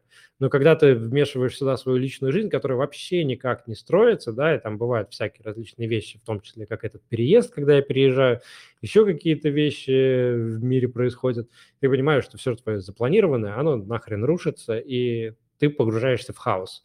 Все это пере, опять перестраивать, это все это надо время. Поэтому я взял себе наставника, э, который меня, опять же, по сути, за ручку ведет и бьет меня палкой, когда я делаю что-то не так. И я уверен, там, что с ним там, через месяц будет построена система, которая будет работать. Вот. Тот же самый Бади, только это Бади за деньги получается. Иногда за очень большие деньги. Некоторые этих Бади покупают за 5 миллионов. Когда-нибудь я к этому приду и, конечно, такой, блин, я купил на том числе за 5 лямов, но пока для меня это звучит как бред. Помните, главное, что, ну, за финалем все, что мы сегодня обсудили, помните, что, типа, если вы сейчас не начнете заниматься личным брендом, то вы начнете им заниматься завтра, логично же. Типа, если завтра не начнете, то через месяц. Вы, типа, тупо тратите свое время, ну, типа, отодвигаете просто это время и возвращаетесь к блогерам. Э, ютуберам, они вот пять лет начали, мы пять лет назад не начали не делать ничего. Они за пять лет выросли, мы за пять лет не, вы, не выросли в личном бренде никак. А, не повторяйте мою ошибку, пожалуйста. пожалуйста, не повторяйте мою ошибку. Давайте двигаться дальше вместе, как, собственно, мы двигаемся. Вы читаете меня, слушаете меня. Давайте каждый день что-то делать с нашим личным э, брендом. Обязательно. Вот. Тогда все горы можно свернуть, и вообще никакая, ну, не будет никаких проблем какие-то бунтарские идеи внедрять тестировать все, что угодно. Опять же, в контенте, да, когда мы там, мы прошли, да, с вами э, все вот эти пункты стрёма и всего остального, да, мы их все пережили, и в контенте можно тестировать все, что угодно. Вам кажется, эта идея гениальная? Бахните в контент, пообщайтесь со своей аудиторией, выкиньте это текстом, видео, подкастом, посмотрите на обратную связь, какая она будет пообщайтесь, типа, ок, не ок. Возможно, вам кажется это гениально, на самом деле это херня, которой даже не стоит заниматься. Либо, если вам кажется, что это действительно гениально, и даже если отклик негативный, ну, попробуйте немножечко преобразовать и еще раз попробовать. Короче, личный бренд дает, ну, это как крутой инструмент, да, инструмент личного бренда, который дает тебе возможность делать что угодно. Вот. Ну, вообще что угодно. Типа, ну, я не преуменьшаю здесь. Э, опять же, на моем примере, да, без личного бренда я в какие-то моменты обосрался, мне было очень сложно. В кризисы во все это, с ухода найма со всего остального мне было очень сложно. Но сейчас личный бренд растет, и я типа супер экспериментирую. Супер экспериментирую с какими-то платными продуктами, супер экспериментирую с наставничеством, супер экспериментирую с покупкой наставничества. И вот сейчас я планирую покупать наставничество за лям. Типа, а, откуда деньги, да? Деньги с личного бренда приходят. Вот, это факт. Изначально это небольшие суммы, потом эти суммы увеличиваются. Вот об этом я и хотел рассказать. Надеюсь, уверен, уверен, было полезно. Да, уверен, что было полезно. Э, надеюсь, что вы поймали какие-то инсайты для себя. Либо, если вам все это было известно, так напишите в комментариях, да, все это херня, все это было понятно, я это все знал, и потратил с тобой впустую э, час пятьдесят. И, заметьте, я ничего не продаю. Вот не продаю, ни, к продаже никак не подвел. А, возможно, возможно, в конспекте будет продажа, но маловероятно. Потому что продукта для вас пока сформированного, как обычно, нету. Просто хотелось пообщаться с вами, просто хотелось в формате голоса рассказать вам, что происходит, а, и в том числе и в моей жизни, поделиться с вами полезностью по личному бренду и не паковать все это в какой-то пост. Вот и себе облегчил, и вам облегчил, и потом еще и подкаст выйдет. И все это будет потом еще как контент-план с различными постами по каждому из пунктов, которые я сегодня рассказал. Опять же, полезность. Вот про подкасты мы говорили. Это же контент-план готовый. Как-то так. А, пишите обратную связь в комментах, если было интересно. А, поставьте, как это говорится, поставьте огонечек. Вижу мало огонечков, поставьте больше огней. Либо напишите какую-то обратную связь по поводу того, как вообще прошла наша сегодняшняя э, беседа. Вот. Я почитаю вас. Прикольно посидели. Мне кажется, получилось очень лампово. Получилось действительно много информации, много болтал. Спасибо, что пришли. Было кайфово. Я все это нарежу, э, срежу какие-то в видосе лишние вещи, про которые не хотел, возможно, рассказывать, которые не пойдут в подкаст, в аудио подкаст, э, видео, и выложу все обязательно в группу, в группу, в канал. Все, а, раскачивайте свой личный бренд обязательно вот сегодня, вот прямо сейчас, вот закончится этот эфир, обязательно себе в календарь бахните. Каждый день поставьте там полчасика хотя бы на старте, подумать над своим личным брендом и начать какие-то первые шаги в сторону развития личного бренда. Ну и следите за каналом, как говорится, потому что план на этот год э, вырасти более 10 тысяч подписчиков.